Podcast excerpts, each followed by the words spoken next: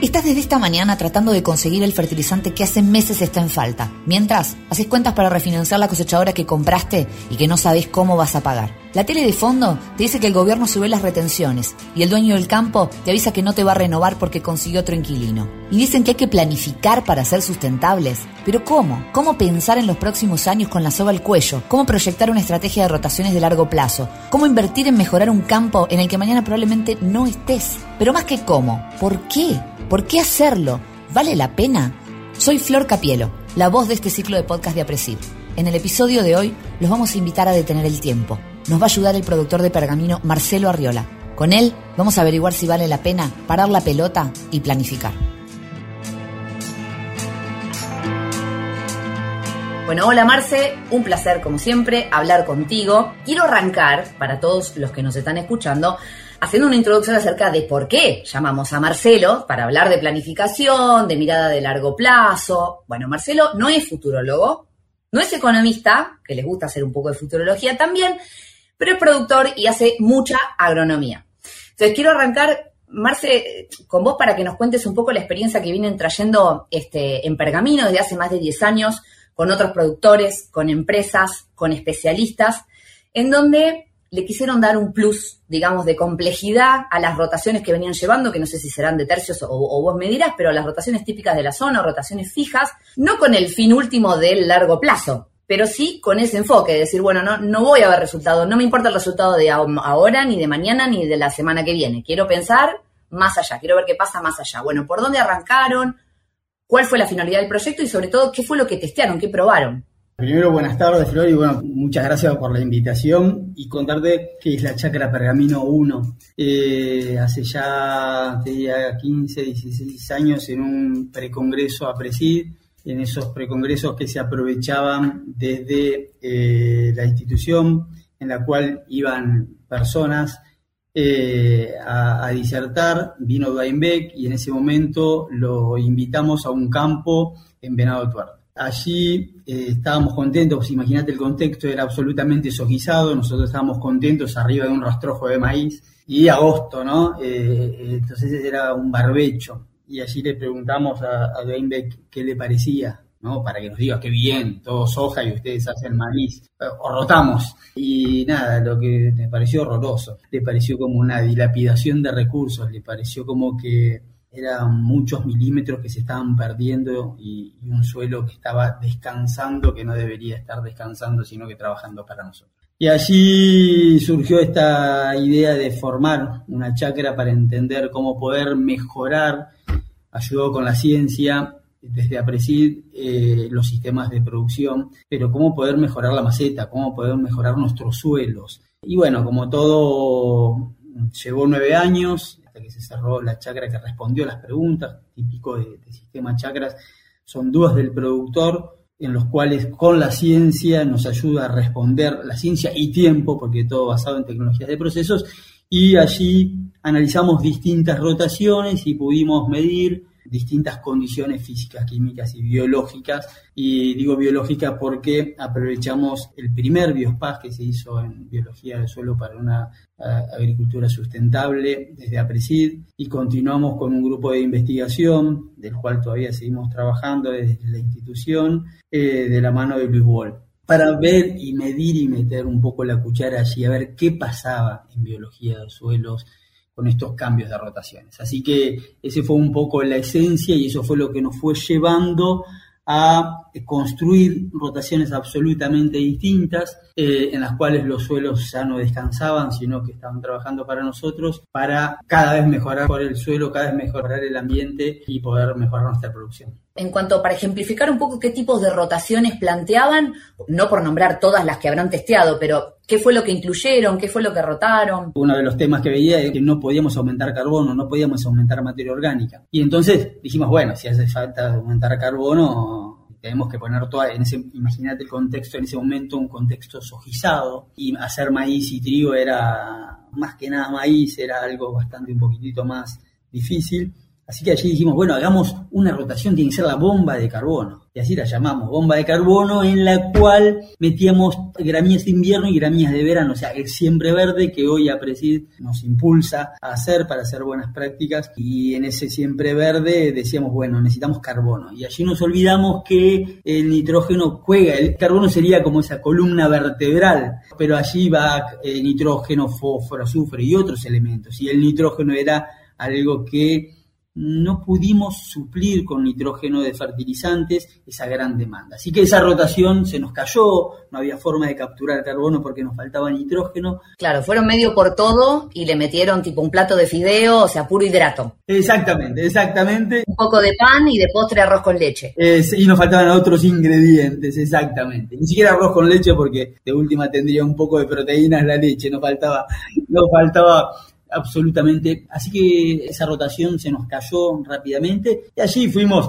uno de los puntos de, las rotaciones para entender, esa se cayó, pero por ejemplo, eh, los que más nos llamó la atención es que en seis años, con 12 cultivos de grano versus seis años en los cuales había cultivo de grano y cultivo de servicio, ambos siempre verde, con dos cultivos al año, pero uno que cosechabas todos los años y el otro que tenías cultivos de servicio, uno de los puntos más lindos que para mí eh, nos cambió un poquitito la cabeza dentro de la chacra, que pudimos cosechar más kilos de grano, o si lo querés llevar a medidas energéticas, más equivalente glucosa, eh, cuando teníamos que el cultivo de servicio que cuando cosechamos todos los años. Imagínate en una rotación de tres años, después lleva las seis, de tres años en las cuales vos tenés seis cultivos de granos o cinco cultivos de grano y un cultivo de servicio. En la que tenías un cultivo de servicio que cosechabas menos, porque era un servicio, pero ese cultivo de servicio potenciaba el sistema y mejoraba la, cosecha de los próximos granos. Así nos dimos cuenta que en realidad los cultivos de servicio tenían servicios ecosistémicos que servían para el ambiente, pero fuertemente servían también para nosotros porque potenciaban la, la mejora en la cosecha de granos de los cultivos siguientes. Así que pero las rotaciones, para darte una idea y para, entender, son rotaciones en las cuales mm, después pusimos otro concepto. Si bien no teníamos tanta diversidad, porque uno de los problemas de esa chacra era que faltaba diversidad, porque vos tenés cultivos agrícolas, pero cuando pones cultivos de servicio te quedás con 5, 6, 7 cultivos y, y en para, nos, da, nos da la sensación hoy que sigue faltando, pero tiene que existir ese equilibrio entre la famosa bomba de carbono y alguna bomba de, nitrógeno de las leguminosas, como para poder trabajar con las dos cosas, digamos, ¿no? Para que la rotación no solamente sea intensa y así ese otro congreso después de apreciar en el cual llamamos Siempre Vivo, Siempre Verde, es que fue el que apuntó a la diversidad, ¿no? Siempre Vivo, Siempre Diverso. Entonces, medio como que la estrategia fue dual. Por un lado, era como diversificar especies con la idea de darle al suelo una dieta más balanceada, si se quiere. Eh, y, por otro lado, esta cuestión de llenar huecos, cosa de que no queden o, o tender a tener menos espacios de barbecho o sin cultivo. Era como un poco la idea. Perfecto. Y en cuanto a los resultados, Marce, ¿qué es lo que empezaron a ver? En términos, bueno, de suelo, que me dijiste que era uno de los focos de trabajo, en términos de, bueno, han analizado cuestiones de impacto ambiental, eso qué, qué es lo que empezaron a ver con el tiempo. Para poder unificar las, el, impacto que nosotros producimos con agroquímicos, hay distintos índices ambientales, ¿no? Eh, hay índices ambientales como el EIQ, que son internacionales, y eh, desde FAUBA, Diego Ferraro fue el que trabajó fuertemente por el RIPES. El RIPES es eh, mide cuánto más agroquímicos estamos tirando y contaminando al ambiente, medido desde abejas, ¿no? Eh, eh, en distintos seres vivos, como ese impacto por mayor cantidad de agroquímicos. Así que mientras ese teníamos ese sueño de tratar de bajar a cero, digamos, ¿no? Ese sueño que, tenemos todos los que estamos trabajando en producción, que queremos los sistemas los más amigables posibles. Y allí pudimos bajar un 50% de las unidades toxicológicas y la verdad que el primer porcentaje que bajamos lo bajamos solamente por entender que había productos que eran exactamente idénticos para controlar una determinada maleza o una determinada plaga, pero el impacto ambiental que tenían eran absolutamente distintos. Eso nos ayudó muchísimo, el uso de los cultivos de servicio nos ayudó fuertemente, entender que las malezas son absolutamente oportunistas, tal vez malas competidoras, pero sí absolutamente oportunistas, y al tener ese periodo de barbecho en el cual en septiembre y octubre empiezan a, arrancar con temperatura y humedad las malezas, si allí tienen todos los recursos para ellas, eh, no hay otra forma más que aplicar un agroquímico y así lo hace el sistema de producción porque es la forma de hacerlo y es la que conocemos y entendemos. Y allí entendimos que poniendo cultivos servicios estratégicos que en ese momento estén implantados y estén compitiendo por recursos hacía que la cantidad de malezas pueda bajar y por ende la cantidad de agroquímicos que usábamos era mucho menor bajándose estos índices también. En ese momento no sabíamos usar también el rolo, seguimos aprendiendo dentro de la regional, fuimos trabajando y hoy por suerte estamos trabajando mucho más rolando cultivo de servicio, aprendimos que había cultivo de servicio en esto, eh, escuchándolo a Tomás Baigorria, por ejemplo, y, haciendo pruebas entre nosotros, empezamos a entender que había cultivos de servicios que se podían rolar y cultivos de servicio que no, fuimos apuntando fuertemente esos cultivos de servicio. Así que hoy para la Chacra 2 tenemos una ambición de bajar mucho más incluso eh, índices ambientales. Ya creo que este año vamos a estar trabajando no con el RIPES de vuelta, sino con el ProRIPES, que es una versión eh, avanzada que Diego Ferraro ha desarrollado para, para índices ambientales. Perfecto. Y en cuanto a indicadores de salud de suelo, así haciendo un repaso rápido, ¿en dónde se vieron los principales puntos de las fortalezas, digamos, de estas rotaciones? indicadores físicos, químicos, biológicos, bueno, no sé los que vos tenés. Ahí está bueno verlo desde la siguiente manera. Mira, en biológicos trabajamos eh, vamos a hablar con, los chiquititos, los más chiquititos, los que no vemos y los que nos cuesta medir con Universidad de Quilme y con los un poquititos más grandes y llamamos lombrices, ácaros oibátidos, por ejemplo, con eh, Camilo Vedano, José Camilo Vedano y Luis Wall. Así que esos dos cabezas fueron las que nos ayudaron y allí fue increíble entender que vamos a, lo que vemos, ¿no? que son los que nos ayudan a construir los suelos y vamos a la típica que es la que vemos todo el mundo, que son las lombrices. Allí pudimos entender que haciendo rotaciones siempre verdes y diversas podíamos aumentar fuertemente la cantidad de lombrices.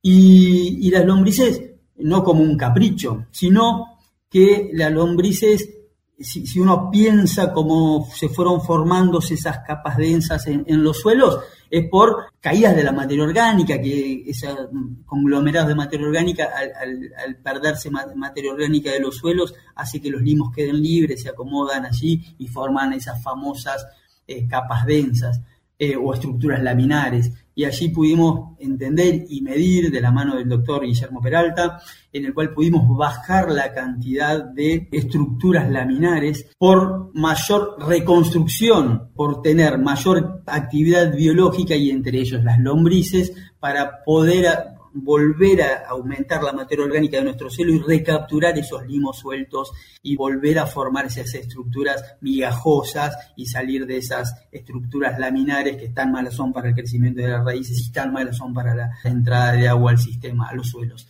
Así que mm, por eso llamamos y empezamos a entender que los problemas de las capas densas que tenemos en nuestro suelo son un problema físico, pero la solución no es física, sino que la solución es biológica, es darle de comer a esa cantidad de bichitos que están viviendo en el suelo para que trabajen para nosotros y para que reconstruyan y vuelvan a recapturar esas partículas sueltas y vuelvan a formar esos macro y mesoagregados. ¿Por qué un productor quiere más maso, meso y macro y mega agregados? Y acá lo meto a Rodolfo Gil, que, que esa luz que siempre nos fue llevando hacia adelante.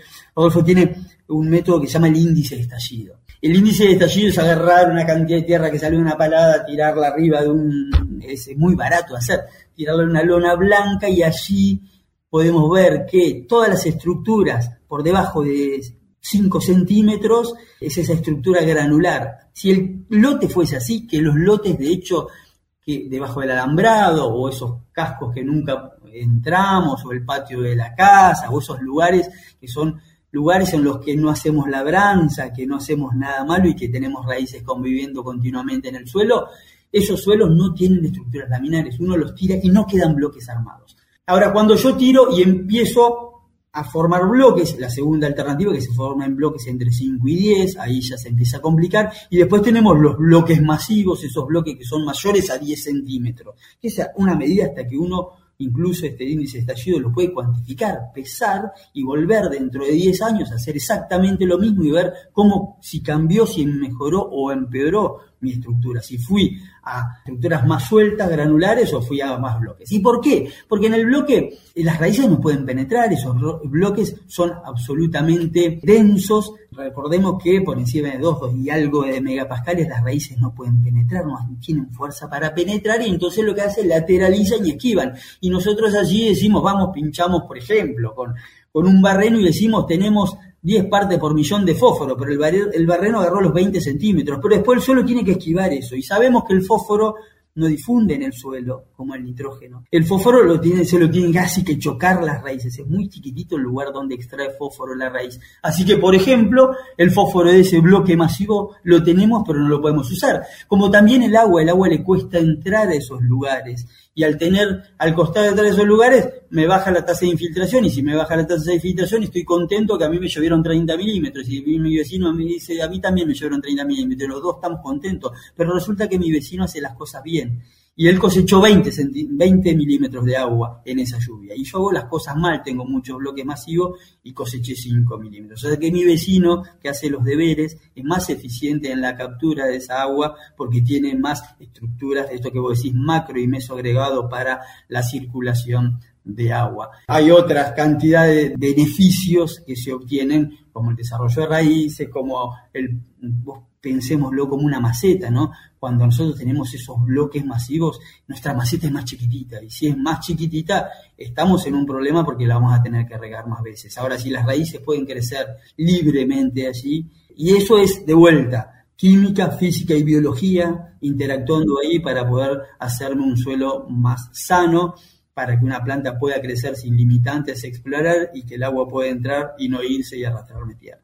Ahora, hasta acá, maravilloso, todo lo que hablaste de las lombrices es espectacular. Ahora, si yo hablo con un productor promedio y le digo que se tiene que romper el coco para planificar, para ajustar rotaciones, para ajustar el manejo, yo, porque va a tener dos kilos más de lombrices en el lote, yo no sé si compra.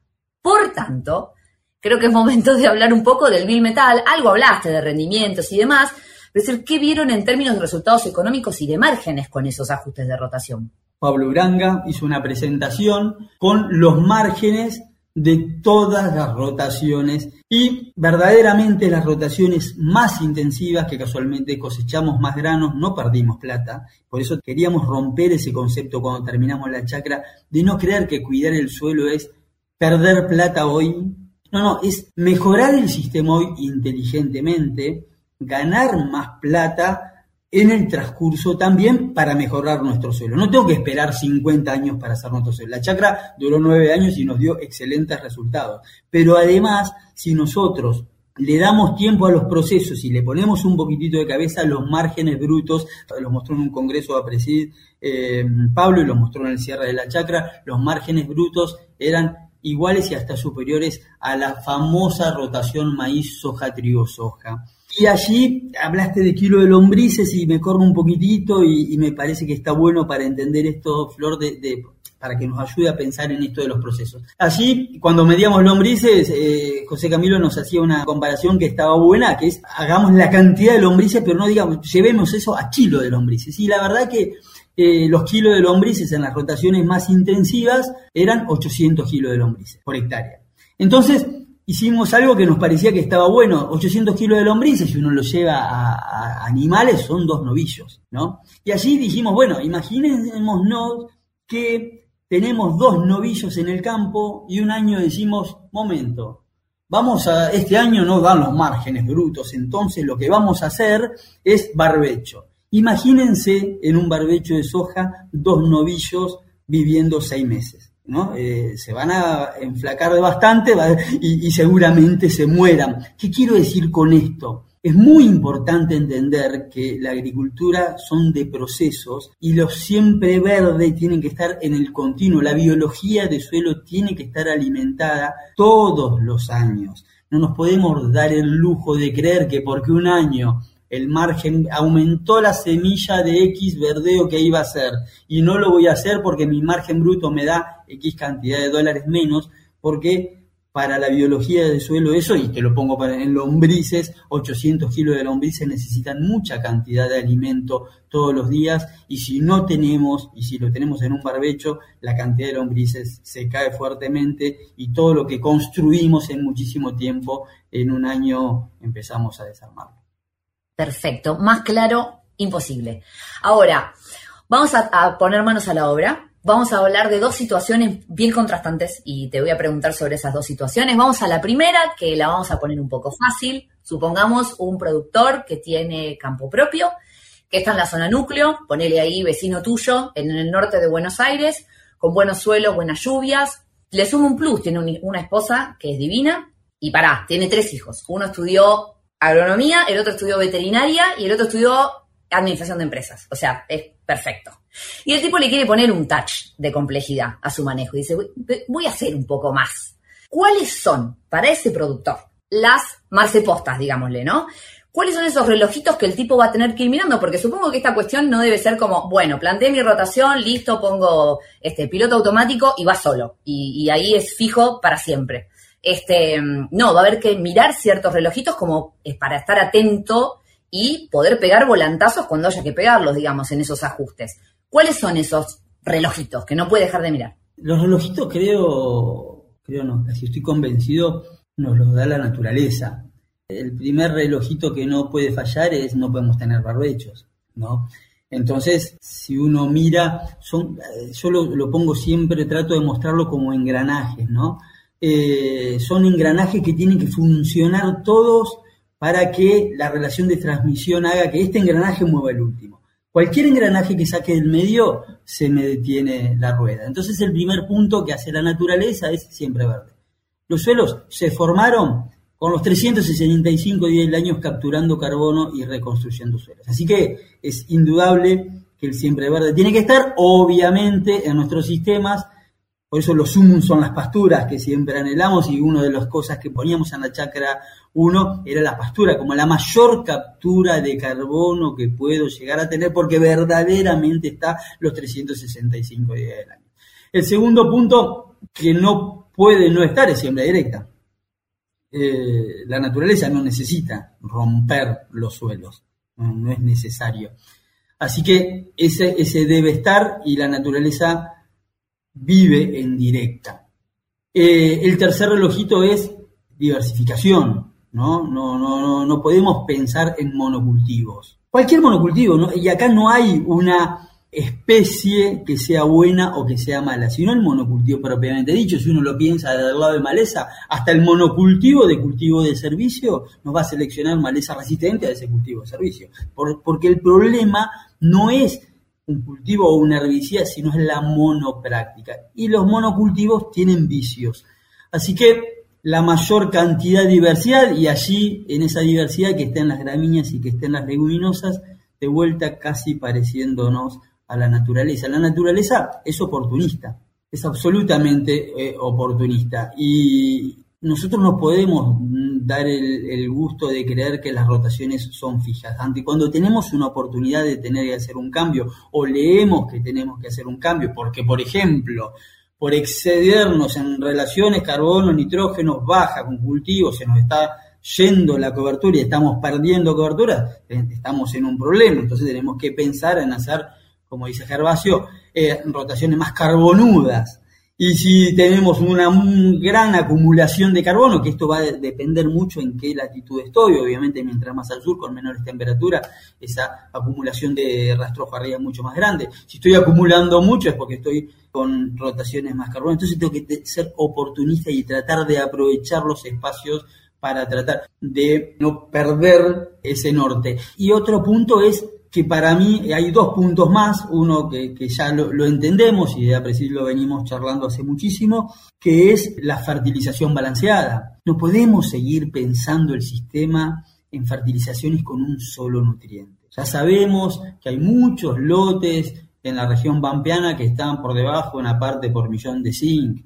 Ya sabemos que tenemos exportaciones, porque Fernando García con las tablas del IPNI nos, manda, nos marca siempre cuánta cantidad de azufre se van en las tolvas, y ese azufre no vuelve al sistema naturalmente, salvo por lluvia ácida, pero si no, no vuelve al sistema, o puede ser por napa, pero, pero si no, no vuelve al sistema si no la ponemos con algún eh, fertilizante. Y no podemos pensar solamente en un nutriente. Y a veces, en la simplicidad, pensamos en un solo nutriente que es el que más responde a la fertilización y no acoplamos eh, otros nutrientes. Yo me acuerdo, en el, allá yo me recibí en el 98 eh, y allá Fontaneto, me acuerdo que había de los primeros papers que leí que, me encantaban, que decía que, que, no podíamos pensar en nitrógeno sin azufre, que el azufre potenciaba el nitrógeno.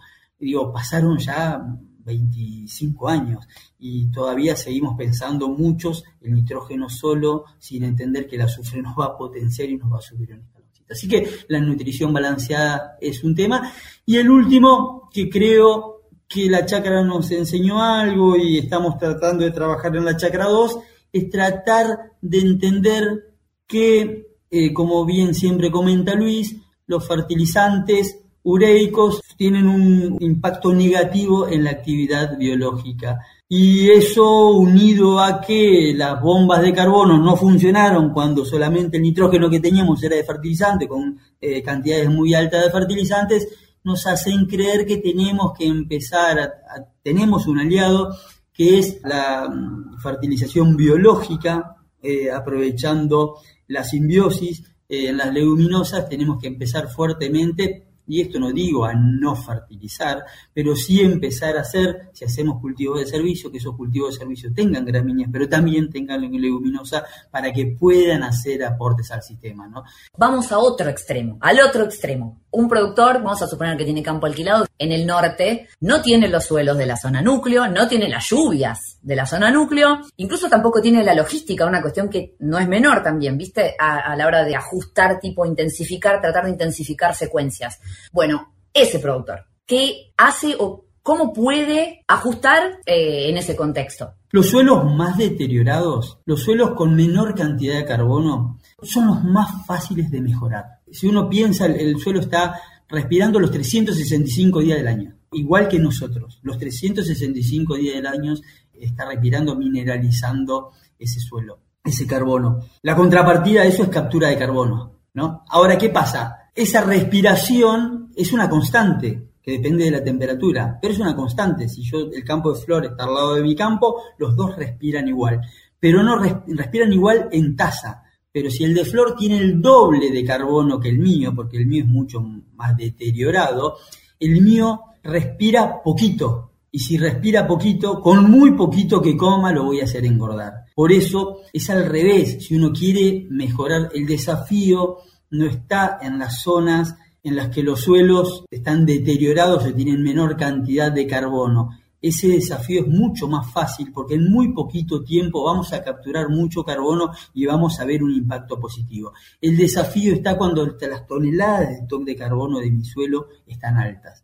Bueno, hasta acá vemos que esta idea de parar la pelota, empezar a planificar, empezar a no buscar resultados en el ahora, sino mirar un poquito más allá, rinde, está bueno, sirve. Ahora, nosotros, sobre todo en el país en el que vivimos, a veces hay cosas que nos mantienen en el inmediato. Este, vos hiciste una planificación, eh, cerraste tu contrato de arrendamiento, todo ya sabes cuánto vas a fertilizar, conseguiste la semilla, todo. De repente aparece una legislación, se cortan, eh, suben las retenciones, cambian las relaciones de insumo-producto, te ponen el dólar soja. Bueno, y eso es como que te mantiene un poco en el inmediato. Ese criterio de planificar, ¿cómo sirve en ese contexto? Si sirve o se vuelve en contra el contexto de no estabilidad juega en contra. Está para la vida propiamente de todos, así que eso no me cabe dudas que no ayuda. Pero yo acá, déjame que abra un paréntesis y sé que algunos no van a estar de acuerdo, pero bueno, es parte del chiste que no estemos de acuerdo. Yo creo que más que el contexto es la falta de convicción y de entender que los sistemas de producción, si mejoran, no mejoran la rentabilidad y esto que yo te decía de que producir sustentablemente hoy no quiere decir que me fundo hoy para ganar, no es ese concepto. Y esto lo pongo de esta falta de convicción porque, por ejemplo, el año pasado me tocó dar una charla en el Congreso en el cual el cierre o la idea era un poco esa. Si uno mira el año pasado, nos fue bien en Rindes, cuando íbamos al campo, seguíamos teniendo rastrojos, no había cultivo de servicio. Y en un informe de la bolsa nos mostraba que se pagaron dos quintales más de alquiler en varias zonas. Entonces, creo que eh, el mensaje está claro. Yo creo que no es una falta, el entrar en estos sistemas no es una limitante de afuera que nos impide entrar en estos sistemas, sino que la limitante está un poquito más arriba de nuestros hombros. Tenemos que cambiar nuestra cabeza y tal vez es más fácil decir, bueno, no, no, no puedo entrar porque la situación económica no, ahora después pago dos quintales más para quedarme. O sea, la plata la tengo, pero entiendo netamente esos dos quintales, en vez de usarlo para potenciar mi sistema, mejorar y generar un ganar-ganar entre el campo, el dueño del campo que va a tener mejor su campo y yo que estoy produciendo allí, prefiero no hacer eso, pagar dos quintales más. Entonces yo creo que eso trato de correrlo un poquitito porque creo que muchas veces, entiendo que el contexto no ayuda, pero muchas veces nos apoyamos en el contexto para entender que no tenemos que cambiar. Vamos cerrando, quiero hacer con vos un ejercicio que, estamos tratando de hacer con todos los que entrevistamos, un ejercicio de perspectiva, mirar un poco hacia adelante, cerrar los ojos, imaginar y quiero que me digas cómo pensás o cómo te imaginás van a ser los sistemas de producción y lo digo desde el punto de vista hasta visual, paisajístico de los próximos años, no sé, de acá a 10 años, ¿van a ser igual? ¿Van a cambiar? ¿Cómo lo ves? Argentina eh, es un país el cual fue el primer país en pasar el 90% de la superficie de siembra directa. Eso es ejemplificador cuando hay países que todavía no están ni pensándolo. Así que el primer punto es poner a Argentina en un sector agropecuario que no solamente tiene esa capacidad de Messi o de Maradona de esquivar todos los líos para seguir produciendo como es el sector agropecuario, sino de que cuando entiende que la cosa va por así, arranca y se pone linda la cosa. Así que el primer punto es, creo que no lo vemos, pero estamos, porque, porque uno cuando va transitando no lo ve, pero está viendo un cambio. Tenemos dos formas de cambiar, por convicción, porque entendemos que podemos cambiar nuestro sistema de producción para mejorarlo y hacerlo mejor, y por otro para la agronomía, qué bueno haber estudiado agronomía y qué bueno contagiar y si lo hacemos va a ser un día feliz para la agronomía. Pero si lo hacemos por las malezas, me da la sensación que va a ser el, día más triste para la agronomía. Porque no pudimos convencernos, tuvimos poder de convicción que un sistema simplificado va a traer miles de vicios y que esos miles de vicios en algún momento del tiempo dejamos. así. si nosotros le preguntamos a una persona que ya no está más entre nosotros y que hacía soja soja con 9 litros de glifosato por año, decimos, mira, ahora no se puede, pero ¿cómo que no? Si yo cuando dejé de estar en esta tierra lo hacía, bueno, el sistema cambió. Y entonces cada vez se va a complejar más, cada vez va a haber más cantidad de malezas resistentes y las malezas resistentes nos van a llevar, vamos a tener que cambiar el sistema de producción. O sea que me da la sensación, si vos me das unos faros largos para ver el cambio, el cambio va a existir y allí de vuelta pongo esto de que ojalá sea por convicción y no por defecto. Digo para la agronomía, por lo menos. Para justificar lo que estudiamos, al menos. Exactamente, la justificación de lo que estudiamos, Flor. Que haya valido la pena. Bueno, Marce, muchísimas gracias. Ha sido un placer charlar con vos. Y bueno, nos despedimos, despedimos a todos los que nos escuchamos, les agradecemos porque nos hayan escuchado, este, y nos vemos en la próxima. Buenísimo, muchísimas gracias. Saludos a todos. Chao, Marce. Chau, chau, Flor. Puedes encontrar más información sobre Apresid y sobre el sistema de siembra directa en nuestro sitio web apresid.org.ar. También nos encontrás en YouTube y en todas las redes sociales como Apresid.